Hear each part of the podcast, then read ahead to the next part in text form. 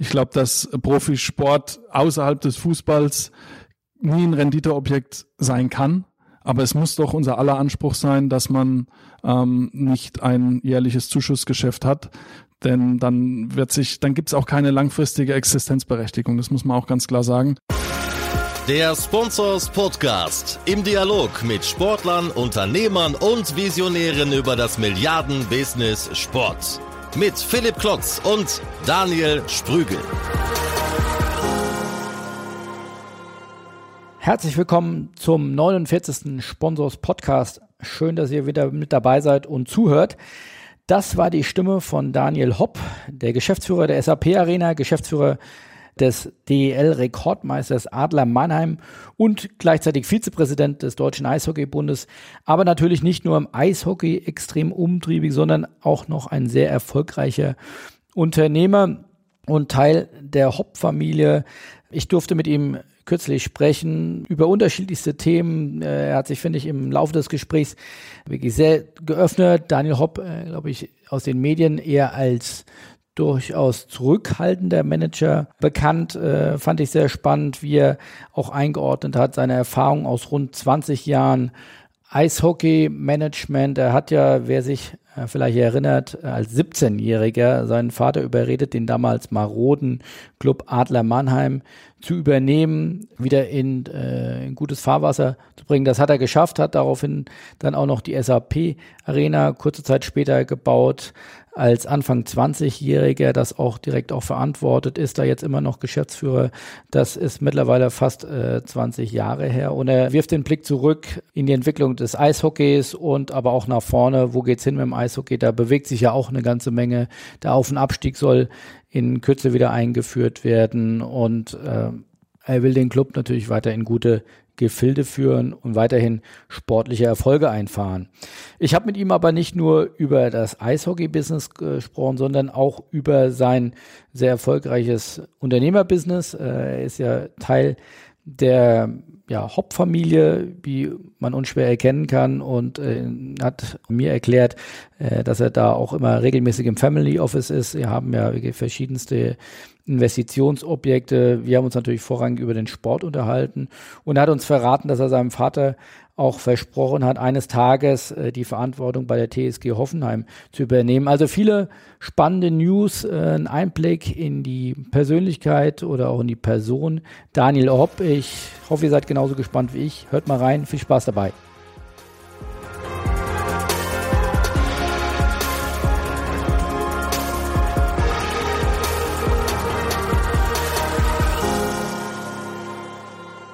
Hallo, herzlich willkommen, Daniel Hopp äh, im Sponsors Podcast im schönen Mannheim. Äh, schön, dass Sie es einrichten konnten. Ähm, beginne gleich mit der ersten Frage. Herr Hopp, äh, Sie sind nicht nur im Sport extrem umtriebig, sondern vor allem auch in erster Linie auch sehr erfolgreicher Unternehmer, Tech-Investor, äh, in Immobilien auch äh, investiert was reizt Sie am Sport, dass Sie sagen, so viel Zeit Ihres Lebens sich dann auch äh, dort ja aufzureiben oder auch im, im, ja, mit dem Eishockey so verbunden zu sein? Ja, das rührt im Grunde genommen daher, dass ich selber ähm, schon immer sehr, sehr viel Sport mache, mich äh, sehr für Sport interessiere und äh, eben auch die Möglichkeit hatte, in relativ jungen Jahren Einblicke ins Sportbusiness zu bekommen, erste Berührungspunkte mit dem Sportmanagement zu bekommen, mit Profimannschaften zu bekommen. Und ähm, ja, das muss ich sagen, das war für mich so der, der Punkt, wo ich gesagt habe, dort kann ich mich wiederfinden. Das ist was, was mir Spaß macht. Ähm, glaube auch mir eine gewisse Expertise über die letzten Jahre ähm, angeeignet zu haben und äh, habe den Schritt ins Sportbusiness äh, in dem Sinne auch nie bereut. Würden Sie es unterteilen, dass man sagt, das ist mein normales Berufsleben, das Business-Berufsleben und das ist jetzt hier meine Leidenschaft? Würden Sie so eine Trennung vornehmen? Nee, das würde ich eigentlich nicht vornehmen, weil es ist schon beides. Ähm, ich habe wirklich das Glück, dass ich einen wichtigen Teil meines Lebens, nämlich das Eishockey, auch äh, zu einem wichtigen Teil in meinem Berufsleben machen konnte. Das genieße ich wirklich vom, vom ersten Tag an auch mit vielen Rückschlägen, aber auch mit vielen Erfolgen, die man feiern kann. Und das, das Sportbusiness ist eben nochmal ein ganz anderes Business, als wenn man äh, ein Immobilienprojekt, was auch spannend ist, aber das ist was ganz anderes. Das, da geht es viel, viel mehr um, um Rationalitäten, viel, viel mehr um Zahlen. Und äh, im Sport ist einfach viel Leidenschaft, viel Emotionen viel arbeiten mit Menschen auch zusammen ähm, und ähm, ja, das, das macht es irgendwo, macht ist A der Unterschied, ähm, aber es ist auch eine große Herausforderung, weil es auch vielleicht nicht ganz so planbar ist, wie jetzt äh, ein Immobilienprojekt oder eine andere Investition im, äh, im Tech-Bereich oder auch in, im Dienstleistungsbereich oder wo auch immer. Können Sie konkrete Projekte sagen, wo Sie sonst auch noch investiert sind? Ist das öffentlich? Ja, also meine Familie hat äh, unter anderem in den letzten Jahren ein großes Immobilienprojekt in Frankfurt äh, rund um den Henninger Turm entwickelt. Werden jetzt äh, in der äh, im nächsten Jahr und im Jahr darauf ein weiteres großes Immobilienprojekt in, in Bad Vilbel mit äh, 400 Wohneinheiten bauen. Das ist ein starker Bereich, wo die wo meine Familie äh, investiert äh, ist, wo ich auch äh, das Glück habe, das mitgestalten zu dürfen. Ähm, das sind tolle Sachen. Das sind äh, auch äh, gerade äh, was das Henninger Turmprojekt angeht, das ist einfach äh, auch ein Landmark, den man wiederbeleben konnte in Frankfurt. Das ist einfach auch was, was dann auch für die Ewigkeit oder für sehr, sehr lange bleibt. Und in anderen Bereichen, im Tech-Bereich, eine Beteiligung, die auch öffentlich ist, äh, ist äh, bei One Football auch eine, eine spannende Geschichte, viel Digitalisierung, viel, ähm, aber auch hier der Link zum Sport. Also der Sport lässt mich in vielen Bereichen dann auch nicht los. Wie teilen Sie sich das dann auf, wenn Sie sagen, das ist äh, auch Teil des, der Familie, Familie Hop, ist das dann Art, so eine Art Family Office oder wie, also wie gehen Sie die von, von acht bis zehn ins Family Office und danach hierhin oder wie kann man sich das vorstellen? Wie sieht ein Tag bei Ihnen so grundsätzlich aus? Ja, also mein Tagesablauf bestimmt sich schon in allererster Linie über das Business äh, in der SAP Arena, den, den Betrieb dieser SAP Arena mit äh, den Sportveranstaltungen, Handball und Eishockey in erster Linie, aber eben auch Konzertbusiness. Ähm, dem Bereich Family Office, dem Bereich, der außerhalb des Sportes liegt, ähm, nimmt, ich würde mal sagen, 10 bis 15 Prozent meiner Zeit in Anspruch. Ähm, ich habe hier ein sehr großes Team, ein breites Team, was äh, die einzelnen Themen bearbeitet, ob das im Beteiligungsbereich ist oder eben auch im Immobilienbereich, wo ich in allen Bereichen eben die jeweiligen äh, Projektleiter oder auch Geschäftsführer eingestellt habe. Anders dagegen eben bei der SAP Arena, wo ich wirklich selber sehr, sehr stark im operativen Geschäft mit eingebunden bin. Und das heißt, äh, Family Office heißt dann auch, äh, dass Sie das dann immer zusammen mit Ihrem Vater und mit Ihrem Bruder entscheiden oder sind das dann auch Einzelprojekte von Ihnen? Nein, es sind auch viele Einzelprojekte von mir selber. Ähm, gerade im Beteiligungsbereich sind es eigentlich äh, ausschließlich eigene, eigene Projekte. Da haben wir uns in der Familie ein bisschen aufgeteilt. Da hat jeder so seinen anderen Investitionsschwerpunkt. Im Immobilienbereich ist es so, dass es ähm, dort eher Familienprojekte sind, ähm, weil eben auch die Volum Volumina äh, deutlich größer sind.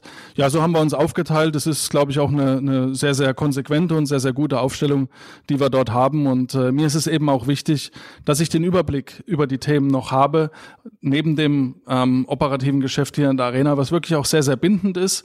Aber ich möchte eben auch für mich die Zeit haben, dass ich bei den anderen Projekten einfach auch weiß, was läuft, äh, wo sind die Herausforderungen, wo sind die Probleme und was kann man gemeinsam lösen. Woher kommt denn bei Ihnen die große Leidenschaft fürs Eishockey? Das kommt im Grunde genommen daher, dass ich ähm, mit 12, 13 Jahren ähm, von einem Bekannten unserer Familie mal mit ins Eisstadion am Friedrichspark äh, genommen wurde, ein Spiel anschauen. Es war damals äh, die Adler gegen die Kölner Haie, ich weiß es noch wie heute. Und da hat's mich eigentlich sofort äh, mit dem Eishockey-Virus infiziert. Ich war selber vorher auch noch nie auf Schlittschuhen gestanden oder habe gar keinen großen Bezug zum Eishockey selber gehabt. Ich war, war Fußballfan, was ich auch heute noch bin oder Fußballinteressierter bin. Ähm, aber da wir in der Region äh, Mannheim, Heidelberg keine, keinen ambitionierten Bundesligisten hatten, ähm, war im Grunde genommen der Weg dann zum Eishockey gegeben und äh, ich bin von dem Tag an im Grunde genommen ja mit dem mit dem Adler im Herzen am nächsten Tag aufgewacht und äh, der hat mich auch nicht mehr verlassen. Und wie kam es denn dazu? Das ist ja wahrscheinlich schon fast äh, Legendenstatus, äh, aber wie Sie dann auch den Club gerettet haben, ich glaube, äh, ich habe recherchiert, ähm, als 17-Jährigen dann ihren Vater überredet, dass er, ich glaube, da ging es um eine Investition von 10 Millionen Mark, äh, dann den damals maroden Club äh, zu retten und dann kann man vielleicht so sagen, dass das ihr erstes Start-up äh, dann wurde oder also sind sie direkt mit jungen Jahren da auch schon in die Verantwortung gegangen? Nein, das war eigentlich eher ein Sanierungsfall als ein Start-up. Ähm, es ist richtig, dass wir 1998 den, den Club übernommen haben aus einer ähm, großen wirtschaftlichen Problematik. Ähm, natürlich hat das Engagement meines Vaters ähm, natürlich damit zu tun, dass ich eine große Leidenschaft fürs Eishockey hatte. Ohne das hätte es da sicherlich keine Kontakte gegeben. Auf der anderen Seite muss man dazu sagen, ähm, die SAP war seinerzeit bereits äh, auch Sponsor des Clubs, also gab es durchaus auch mal den einen oder anderen persönlichen Kontakt, auch zu meinem Vater, der dann, damals auch noch operativ tätig war. Ja, und dann hat man sich einfach auch bei uns innerhalb der Familie ähm, die Frage gestellt, ähm, wie soll das weitergehen? Ähm, ist es für uns eine, als Familie oder auch für mich, ist es für mich eine auch eine Aufgabe, mit der ich auch in der Zukunft, an der ich Zukunft weiterarbeiten möchte. Möchte ich ähm, die nächsten Jahre im Eishockey und im Profisport äh, was tun und ähm, das war natürlich keine einfache Frage. Ich war damals noch in der Schule, äh, noch zwei Jahre vorm Abitur gestanden, aber ich konnte mir das damals schon wirklich gut vorstellen. Ich habe eine, eine große Leidenschaft, äh, habe ich jetzt schon öfters angesprochen, habe ich aber dafür gehabt und äh, war auch bereit zu sagen, wenn wir diesen Club äh, als Gesellschafter übernehmen und auch dieses viele, viele Geld ähm, in die Rettung des Clubs stecken, um Mannheim auch diesen, diesen Eishockeysport, diesen Profi-Eishockeysport zu erhalten, dann bin ich auch bereit, mich hier zu, zu engagieren und auch äh, andere berufliche oder andere Möglichkeiten irgendwo hinten anzustellen, sondern zu sagen, das Eishockey wird auch äh, ein Thema vom Daniel Hopp in der Zukunft sein. Und woher kam diese Unternehmergeist? Also als ich 17 war in der Schule, habe ich mir über viele Dinge Gedanken gemacht, nur darüber wahrscheinlich nicht, wo, wo ist die nächste Party? Ähm, und, und wo, ja, wo kann man zum nächsten Fußballspiel gehen, war sicherlich auch noch ein großes Thema, aber äh, also woher kam diese Gewissheit, ich kann das mit, mit 17, 18 Jahren, war das immer auch großes Thema dann schon bei Ihnen in der Familie? Der Vater war so erfolgreich, äh, also war Unternehmertum, ist das Ihnen ins Blut gelegt? Das weiß ich nicht unbedingt, aber es war ja nun so, dass ich in den ersten Jahren operativ nicht wirklich tätig war. Also ich habe mein Abitur fertig gemacht, das waren ja noch zweieinhalb Jahre bis dahin ähm, und so richtig operativ eingestiegen ins Eishockey-Geschäft bin ich eigentlich in dem Moment, wo wir uns entschieden haben, dass es äh, zum Bau der SAP-Arena kommen wird. Das war dann wirklich so die Entscheidung zu sagen, das wird meine berufliche Zukunft werden. Weil im Eishockey gibt es natürlich auch immer die Möglichkeit, dann noch zu sagen, man verkauft die Lizenz, ähm, man, man, man zieht sich in irgendeiner Form zurück oder gibt es, äh, gibt es Engagement an einen anderen Gesellschafter weiter. Ähm, als dann aber die Entscheidung mit äh, 2002, mit 22, 23 dann kam, okay, äh, wir werden zusammen mit der Stadt Mannheim in Richtung SAP Arena äh, verhandeln oder in Richtung neue Multifunktionsarena, hieß er damals noch nicht SAP Arena. Ähm, dann war klar, ich werd, das wird meine berufliche Zukunft sein, mal auf jeden Fall für die nächsten 10, 15 Jahre. Und es hat sich ja dann auch so, so gezeigt, dass das so sein wird.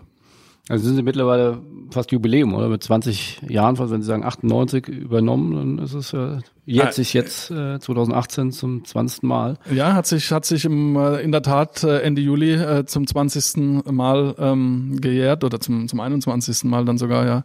Und äh, ja, war ein, war ein schönes Jubiläum. Äh, ich glaube, wir sind damit äh, eigentlich schon mit die längsten Gesellschafter, beziehungsweise früher waren es ja die Vereinspräsidenten.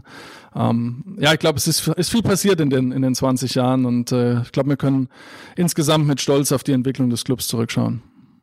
Wir haben über die Historie der letzten Jahre äh, im Eishockey, auch Ihre Entwicklung jetzt bei den Adler Mannheim gesprochen. Wie würden Sie aber die Entwicklung auch des Eishockey in Deutschland in der Gänze betrachten. Im Besonderen, ich komme aus Hamburg, äh, Sponsor sitzt in Hamburg. Wir haben da eine tiefe Wunde erleben müssen im Eishockey, im Sportbusiness Deutschland mit den mit den Freezers, die sich aus der DEG zurückgezogen haben, äh, die Metro, äh, die vor einigen Jahren davor äh, sich in Düsseldorf zurückgezogen hat. Also einige Abgänge. Wie beurteilen Sie den Werdegang des Eishockeys in den, in den letzten Jahren in Deutschland?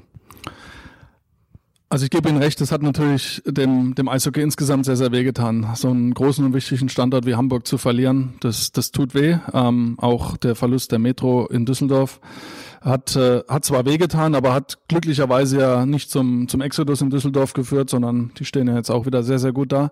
Auf der anderen Seite haben wir auch große Konzerne dazu gewonnen, ähm, die sich im Eishockey engagieren, Stichwort Red Bull oder Thomas Sabo in Nürnberg.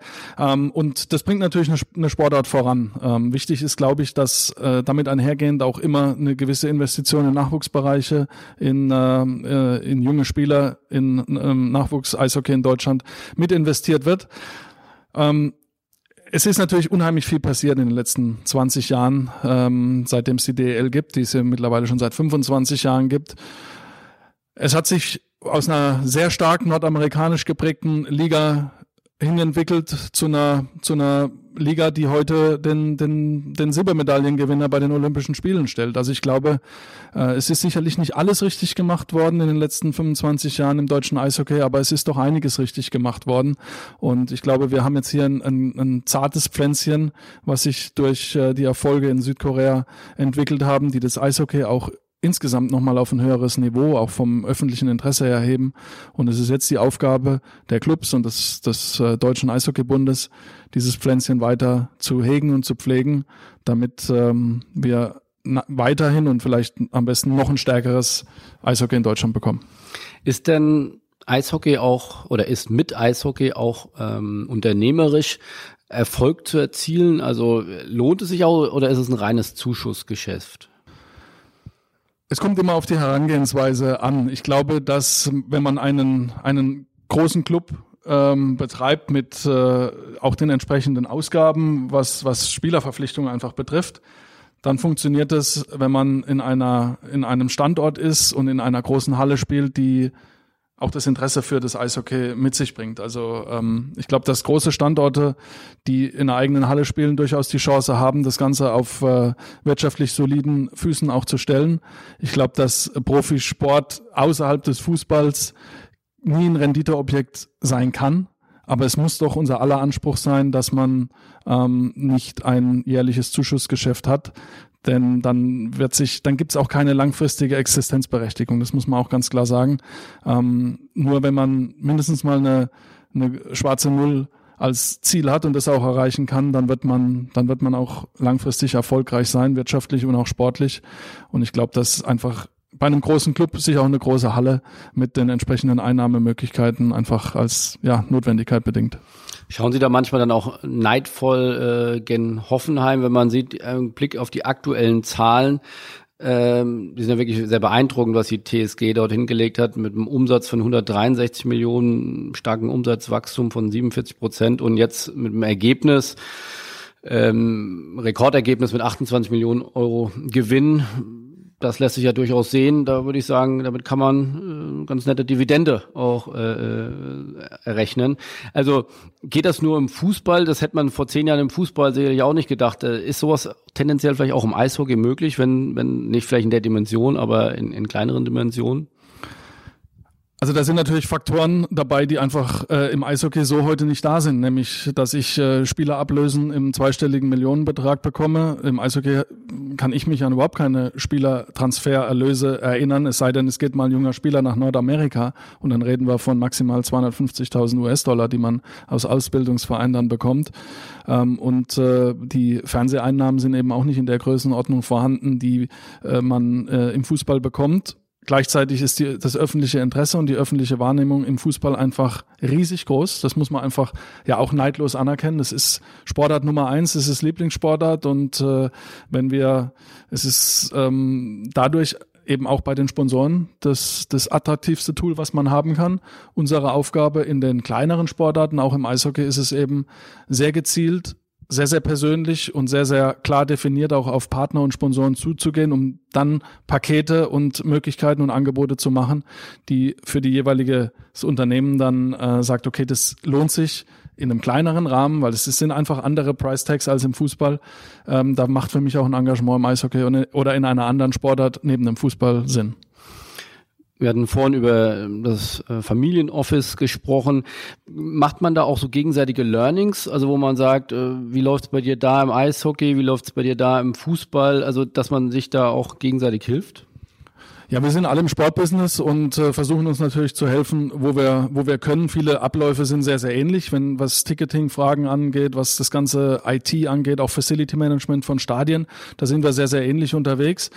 Aber natürlich ähm, ist es nochmal, ist es einfach bei Sponsorenansprachen und bei ähm, bei Angeboten und Fernsehzahlen, die man natürlich auch gegenseitig abgleicht, da sind wir natürlich nicht nur ein kleiner Bruder oder da sind wir ein ganz kleines Licht gegen den Fußball-Bundesligisten. Das ist so, aber ich glaube trotzdem, dass auch Eishockey ähm, seine Existenzberechtigung am Sponsorenmarkt durchaus hat. Ich habe es vorhin gesagt, diese, persönlich, das, diese persönliche Ansprache, dieses maßgeschneiderte Zuschneiden von Angeboten und dieses, äh, dieses sehr nahbare, was, was glaube ich ein Eishockey-Club, auch eine Eishockey-Mannschaft äh, einem Sponsor geben kann, das zeigt zeigt doch, dass es eben diese Existenzberechtigung auch für uns gibt. Sehen Sie denn auch persönlich Ihre Zukunft äh, im, im Fußballbusiness oder können Sie sich das vorstellen, dass Sie das eines Tages auch mal mitbetreuen werden, dass Sie, weil Sie sagen, Sie haben ja selbst eben gesagt, Sie haben auch eine große Begeisterung für Fußball. Ist das, ist das eine Perspektive auch? Also das Fußballbusiness ist jetzt in der operativen nichts, was mich jetzt ausgesprochen reizt. Ähm, auch die damit einhergehende öffentliche Wahrnehmung ist jetzt nicht unbedingt das, was mich, äh, was mich besonders reizt. Ähm, ist, ist ja hinreichend bekannt, äh, dass mein Vater über seine Gesellschafterstellung eine, eine exponierte Stellung in Hoffenheim hat. Aber es ist eine andere Stellung, Gesellschafter oder Beirat eines Vereins zu sein, es, wie denn zum Beispiel Geschäftsführer bei einem Eishockeyclub zu sein. Also ich bin da sehr operativ tätig. Mein Vater ist in Hoffenheim nicht sehr operativ tätig. Und natürlich habe ich ihm auch äh, versprochen und zugesagt, dass ich diese Gesellschafterrolle ähm, auch in der Zukunft, in hoffentlich ganz ferner Zukunft, äh, einmal annehmen äh, werde. Aber es ist nichts, wo ich mich in, äh, in einem operativen Amt äh, in Zukunft irgendwo sehe. Im Fußball wird ja viel aktuell diskutiert über die Super League. Ähm, das hat ja auch ein, geht damit einher, über das amerikanische Sportmodell drüber zu diskutieren.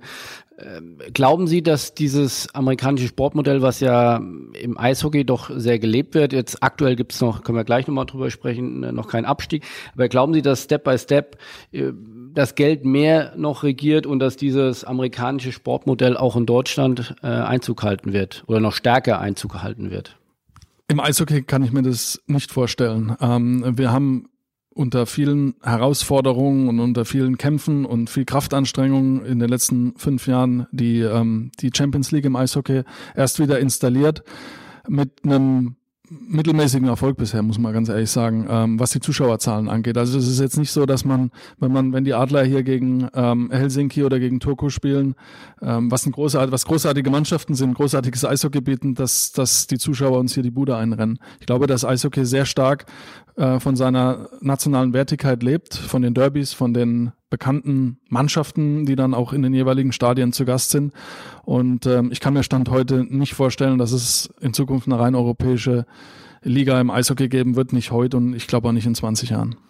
Und im Fußball oder allgemein, wenn Sie auf den Sportfan gucken, wie glauben Sie, wie ist da, wenn man da ein bisschen die, das Ohr an, das, an die Gesellschaft hält, äh, ist es das durchsetzbar machen, dass die Fans mit, ist es überhaupt erstrebenswert, so dieser Super League-Gedanke, dieser Nicht-Abschied, diese Planbarkeit, diese ja, Wirtschaftlichkeit auch noch mehr in den Vordergrund zu stellen?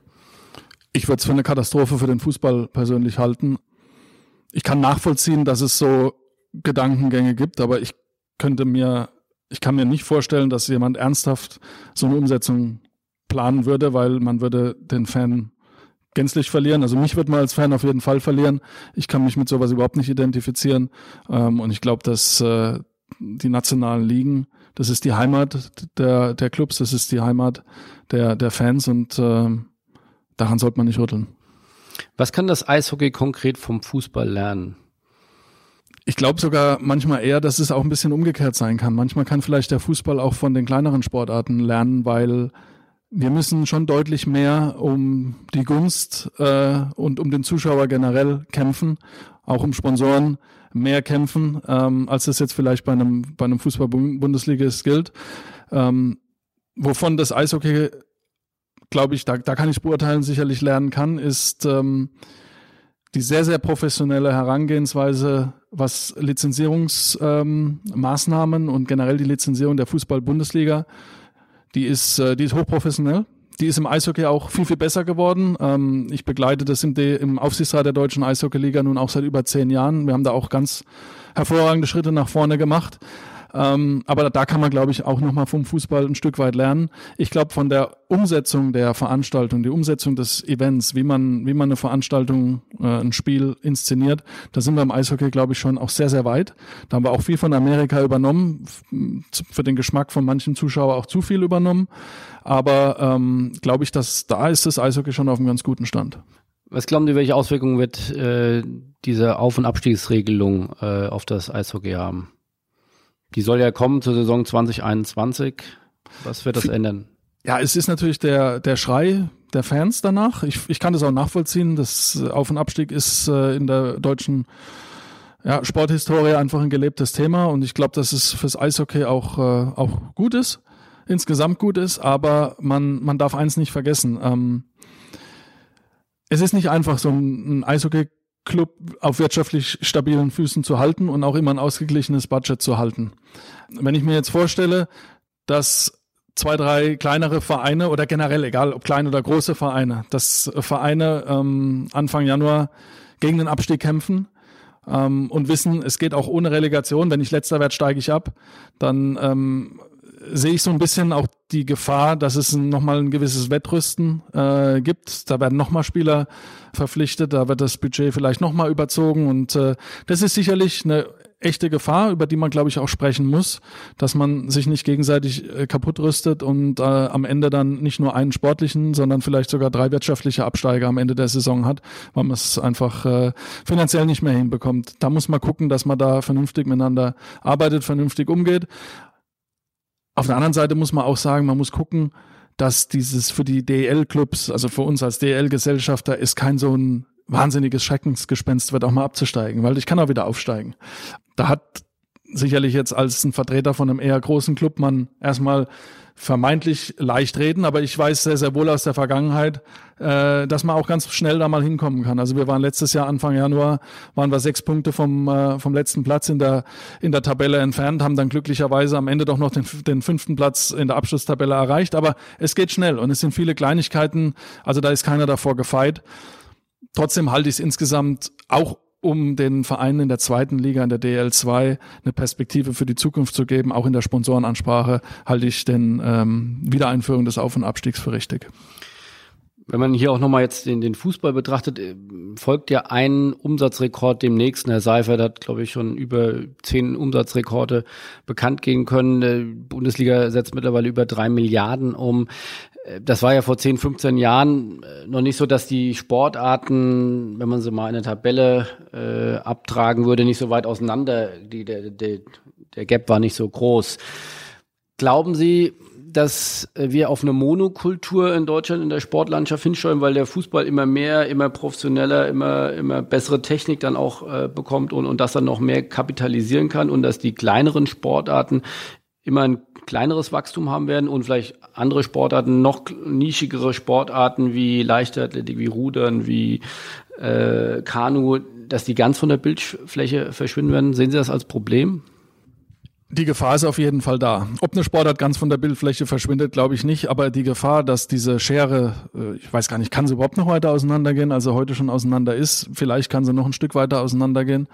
Ähm, aber auch da ist es, glaube ich, die Aufgabe der kleineren Sportarten hinter dem Fußball ihre Nische zu suchen. Und ich bin sehr, sehr froh, dass wir beispielsweise äh, mit Telekom Sport einen Partner haben, der alle DL-Spiele live streamt, dass wir mit Sport 1 einen Partner haben, der, der ein Spiel die Woche live überträgt. Ähm, also haben wir grundsätzlich noch einen Zugang ähm, zum Fernsehbesucher oder zum Fernsehzuseher und auch zum Internet-User und das sind, das sind hoch, hochwertige, qualitativ hochwertige Übertragungen. Aber es ist natürlich nicht vergleichbar von den von den Quoten mit einer Sportschau, mit einem aktuellen Sportstudio etc. pp. Ja? Und ähm, von daher wird sehe ich nicht, dass dieser, dass diese Schere zusammengeht, sondern ich sehe eher, dass sie weiter auseinandergeht und das ist für, für den Profisport in Deutschland außerhalb des Fußballs sicherlich keine leichte und keine einfache Situation.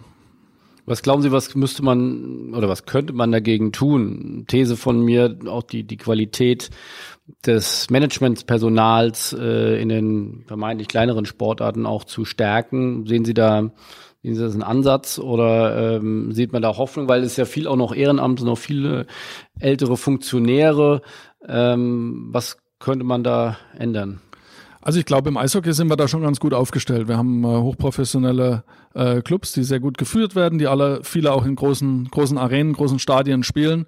Ähm, ich glaube nicht unbedingt, dass die, dass es da an Professionalität mangelt. Natürlich haben kleinere Vereine haben nochmal einen anderen Ansatz, wie sie, wie sie arbeiten, auch aufgrund der, der Budgetsituation, auch des, des Standorts, wo sie sind, des Stadions, wo sie spielen. Aber auch das ist, auch die sind wichtig, die, auch die sind sehr, sehr wichtig. Ähm, und ähm, ich glaube ganz ehrlich, dass man so ein, in so einen Markt nur sehr schwer reinregulieren kann. Und wir werden oder man wird den Fußball äh, nicht aufhalten können, auch in seiner, in seiner Wachstumswillen. Und das ist auch nachvollziehbar irgendwo. Was ich allerdings persönlich ein bisschen traurig und kritisch finde, ist, dass der Fußball ähm, auch den anderen Sportarten, was die öffentliche Wahrnehmung betrifft, was Sendeplätze betrifft, auch gar keine gar keinen Raum mehr gibt. Also wir haben ja jetzt von Sonntag bis Sonntag quasi jeden Abend die Möglichkeit, live, live Fußball zu sehen. Die Handballer spielen mittlerweile irgendwie um, um 12 Uhr ist da Anpfiff oder um 12.30 Uhr oder um 13 Uhr. Das ist ja jetzt, sind ja jetzt auch keine Anwurfzeiten im Handball, die jetzt äh, die Massen in Stadien locken, sonntags, da, da will ich vielleicht gerade nochmal frühstücken oder mit meiner Familie vielleicht mal durch die Stadt laufen. Das ist ein Thema, wo ich sage, da hätte der könnte der Fußball ein Stück weit auch Verantwortung dahingehend zeigen, ähm, Sendeplätze irgendwo auch zu geben. Aber es ist, äh, das würde dem, dem Wachstumswillen widersprechen und ähm, um sich international auch ja, nicht nur etablieren zu können, aber konkurrenzfähig zu bleiben, ist dieses Wachstum notwendig und von daher ist es ein Stück weit auch nachvollziehbar.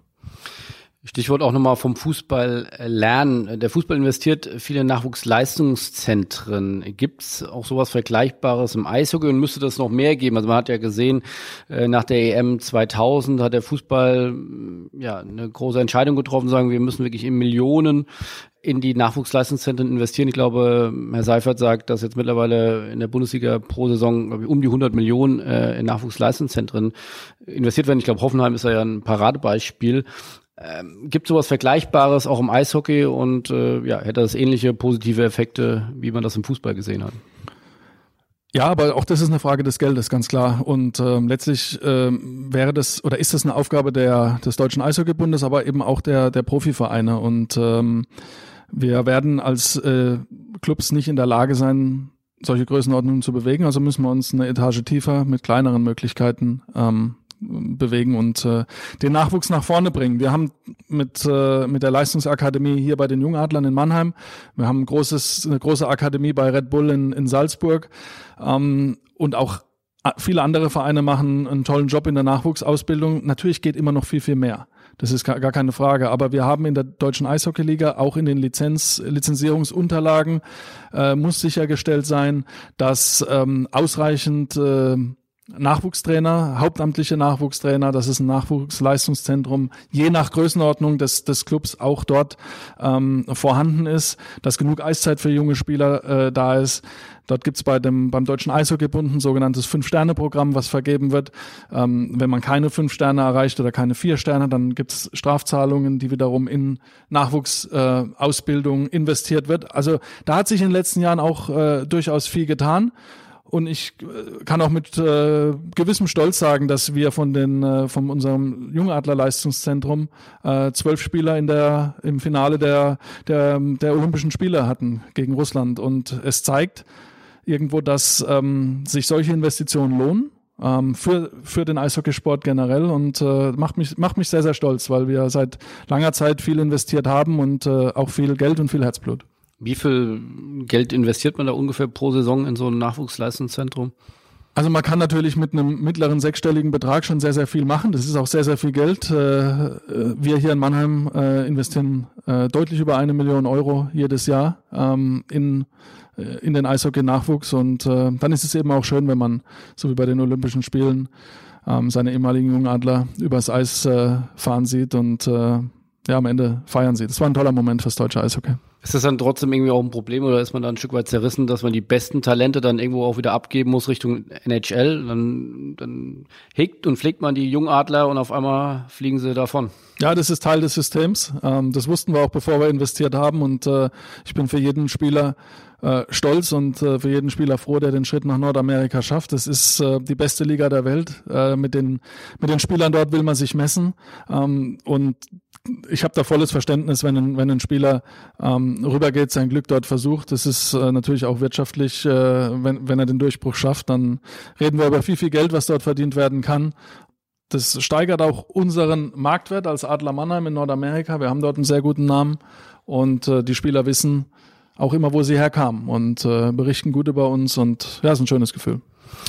Nochmal einmal zurückblickend auf das Thema Unternehmer und Investor. Wie gehen Sie vor, wenn, wenn Sie sagen, einerseits das Immobilienthema, dann aber auch Tech-Themen oder Sie hatten es vorhin selbst gesagt, das Thema One Football. Ähm, wonach entscheiden Sie, wo Sie sagen, das ist ein Thema für mich oder das ist kein Thema für mich? Also natürlich muss mich das Thema grundsätzlich interessieren und äh, ich muss grundsätzlich von dem Thema was halten. Es können ganz unterschiedliche Sachen sein. Ich habe Beteiligungen im, im, im Dienstleistungsbereich, die auch nicht sonderlich tech-affin sind oder nicht besonders spannend sind im ersten Moment, die aber einfach ein, ein interessantes Business sind. Ähm, aber bei, bei Tech-Investitionen ist es natürlich schon auch die Frage, glaubt man an, an Geschäftsmodell und glaubt man an die, an die Technologie? Und ich muss sagen, ganz viel Bauchgefühl und ganz viel Mensch. Ähm, ich habe noch würde nicht investieren in ein Unternehmen, wo mich der der Gründer, äh, das Management und äh, oder der Vorstand, meistens ist es ja dann noch dieselbe Person, wenn mich diese Person nicht überzeugt, dann kann die Idee noch so toll sein, dann würde ich da die Finger weglassen, ähm, weil ich einfach da sehr sehr viel in den Mensch auch investiere und ähm, ja, das muss passen. Und gerade im Bereich Technologie ist ja die Entwicklungsgeschwindigkeit ungemein hoch. Wie bleiben Sie da up to date? Wie bilden Sie sich fort? Machen das Ihre Teams oder bleiben Sie, sagen, Technik verändert sich zwar, aber der Mensch muss mich überzeugen. Wie sind da Ihre äh, Überlegungen? Der Mensch muss mich überzeugen, das ist richtig, das ist aber ganz viel Bauchgefühl, weil das kann man in keinem Lehrbuch und nicht im Internet und sonst irgendwo nachlesen. Ansonsten lese ich viel, ähm, weil ich interessiert bin an, an, an wirtschaftlichen Zusammenhängen, auch an, an Technologiethemen.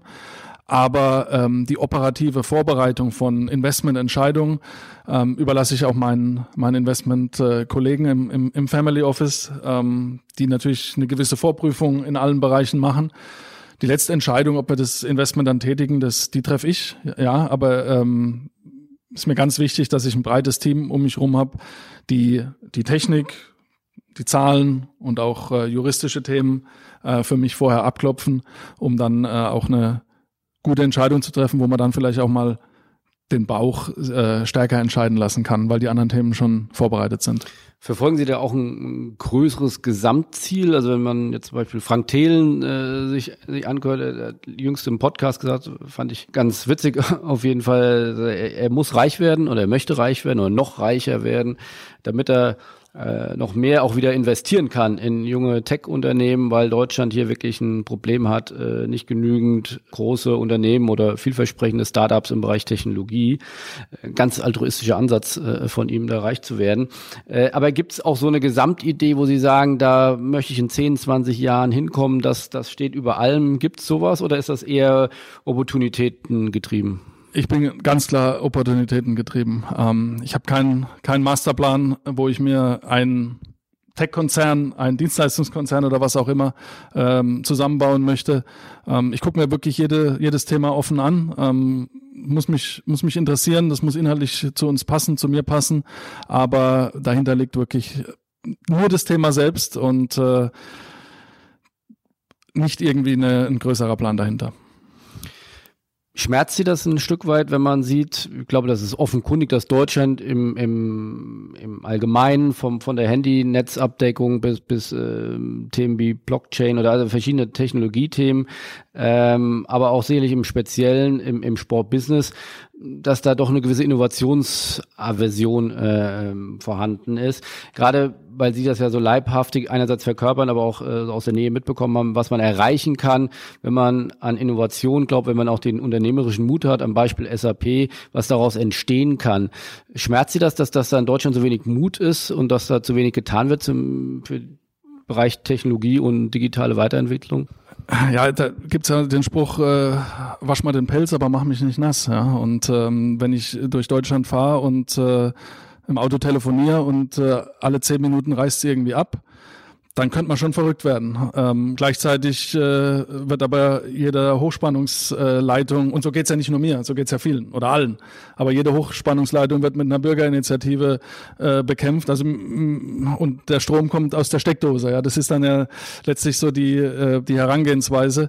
Und ich glaube, wir müssen einfach eine, eine Offenheit äh, mehr an den Tag legen. Und ich finde es durchaus schade, dass uns die Amerikaner in vielen Bereichen, was Technologieinvestitionen und was äh, einfach den generell den Mut betrifft, auch Entscheidungen zu treffen, dass die uns da total voraus sind. Äh, dass die, ob das äh, im Biotech-Bereich ist, wo, wo mein Vater sehr stark äh, auch unterwegs ist, oder auch in anderen Technologiebereichen man, man scheut sich manchmal auch einfach Entscheidungen zu treffen, schiebt, schiebt Dinge hinaus und dann wird man, wird man überholt von, von anderen Ländern, von anderen Nationen, von guten Ideen, die woanders entstehen und äh, da könnte in Deutschland bestimmt viel, viel, viel, viel mehr, viel, viel mehr passieren, wenn auch die politischen Rahmenbedingungen ähm, da wären. Dass, äh, da geht es zum Beispiel auch darum, die steuerliche Absetzbarkeit äh, von Verlusten.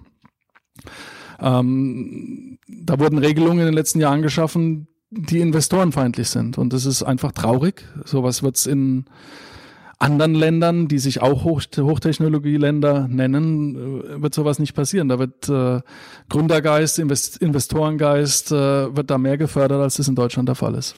Gibt es denn Beispiele, wo Sie sagen, das habe ich konkret äh, angefasst, das habe ich konkret geändert, auch wir sind hier in der SAP-Arena oder im Anbau der SAP-Arena. Äh, ich glaube, da verfolgen Sie ja das Ziel, auch das ähm, ja die modernste Arena Europas oder Deutschlands äh, zu sein oder daran zumindest an diesem an diesem Ziel zu arbeiten. Haben Sie da was im Bereich, was können wir ändern, was können wir verbessern? Was haben Sie da getan? Na, ich glaube, wir haben die letzten 20 Jahre, seitdem ich bei den Adlern ähm, unterwegs bin, haben wir eine klare Digitalisierungsstrategie äh, gehabt. Natürlich mit viel, viel Speed in den letzten Jahren, weil vor 20 Jahren hat man nicht unbedingt über, über Digitalisierung in der Form gesprochen. Aber wir haben sehr, sehr früh mit unserem Partner SAP uns ähm, um eine, ja, wie soll man sagen, um, um, um, ein, um eine klare Strategie dahingehend bemüht, dass man auch einen Sportkonzern wie ein Unternehmen führen kann dass man nämlich äh, das Rechnungswesen auf, äh, auf einen richtigen Weg führt. Und das war so der erste Schritt, zu sagen, ähm, blicken hinter die Kulissen, wir wissen, wo wir stehen, äh, was, die, was die Herausforderungen sind. Und dann wurde über die nächsten Jahre eben immer weiter dieses Thema entwickelt. Ich sage jetzt mal als Beispiel Anfang der 2000er Jahre Online-Ticketing, ähm, Printed Home, solche Dinge. Ähm, wir haben angefangen, uns stärker damit zu befassen, was will unser Kunde wenn er in die Arena kommt, wenn er ein Spiel von uns besucht? Wie geht er mit Merchandising-Anfragen um? Das sind alles so Themen, die, die sich über die letzten Jahre entwickelt haben, aber ich glaube, dass wir dort, sagen wir mal, sehr früh auch, ähm, sehr früh auch am Markt waren und äh, viele Themen sehr früh umgesetzt haben. Wir haben kostenloses WLAN als eine der ersten Arenen in Deutschland umgesetzt. Wir haben ähm, mit einer Fan-App bei den Adlern sehr schnell und sehr, sehr früh Beacon-Technologie hier in der Arena eingesetzt. Wir haben mit unserem Partner Verwendo und SAP zusammen den sogenannten Perfect Trip in der Arena umgesetzt, dass man nämlich, wenn man morgens, äh, freitagsabends ist Spiel, ich wach morgens auf und bekomme eigentlich über den Tag hinweg äh, Vorbereitungen zum Spiel bis hin zur Frage, äh, welche Autobahn oder welche Zufahrtsstraße zur Arena ist frei, welche ist belegt, welche Parkplätze sind frei. Also einfach den einfacheren Trip ähm, in die Arena zu gestalten gesamthafte Betreuung unseres Kunden von Eventbeginn und der Eventbeginn ist für mich, wenn ich zu Hause losfahre, bis ich wieder zu Hause bin. Das geht natürlich viel über Technologien. Ich glaube, da war man in den letzten Jahren durchaus mit Vorreiter. Würden Sie sagen, weil Sie haben sicherlich den, den Überblick deutschlandweit, äh, dass Sie da führend sind? Wenn Sie sagen, also Sie kennen jetzt nicht so viele andere Arenen, die jetzt eine Beacon-Technologie haben. Ist man da, ist die SAP Arena da führend in Deutschland? Ich glaube, wir sind auf jeden Fall mitführend. Wir haben das große Glück, dass wir mit SAP natürlich einen, einen, Technologiepartner haben, der auch stark im Sport investiert ist, der Sport auch als eine wichtige, ähm, wichtigen Bereich ihrer Unternehmung ansehen und äh, da können wir natürlich viel unserer Innovationskraft einfach auch umsetzen, dass wir einen Partner haben, der das, der da die PS auch auf die Straße bringt und äh, das macht uns stolz, aber ich glaube, dass wir da auch äh, viel, viel positives Feedback von unseren Kunden zurückbekommen, die auch merken, dass wir uns für ihre Belange äh, einsetzen. Uns ist wichtig, dass jeder einzelne Besucher das Gefühl hat, er ist ein VIP. Ähm, und er bekommt die gleichen Informationen, die gleichen Services und die gleichen Möglichkeiten, ähm, sich in der Arena zu bewegen wie ein VIP. Jetzt haben wir angefangen mit dem Gespräch das, äh, von 1998, äh, sind in der Gegenwart, jetzt gucken wir noch abschließend nochmal in die Zukunft. Äh, haben Sie eine Vision, wo soll Eishockey in 10, 20 Jahren stehen? Stichwort NHL, dann bleiben die Adler hier und, und, und bleiben der DEG oder in der Europäischen Super Eishockey League. Äh, wo sehen Sie Eishockey in 10, 20 Jahren?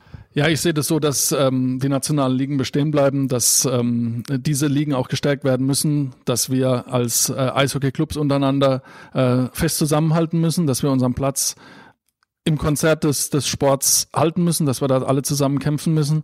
Wir brauchen eine starke Lokomotive mit, mit der deutschen Nationalmannschaft wir haben das jetzt toll gesät und äh, mit der Silbermedaille sind uns viele Türen aufgegangen, die vorher zu waren.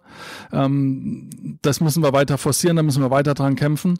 Und ähm, ich habe einfach die Version auch für unseren Club, dass wir uns weiterentwickeln auf der sportlichen Ebene, ähm, aber eben auch auf der auf der wirtschaftlichen und auf der Technologieebene.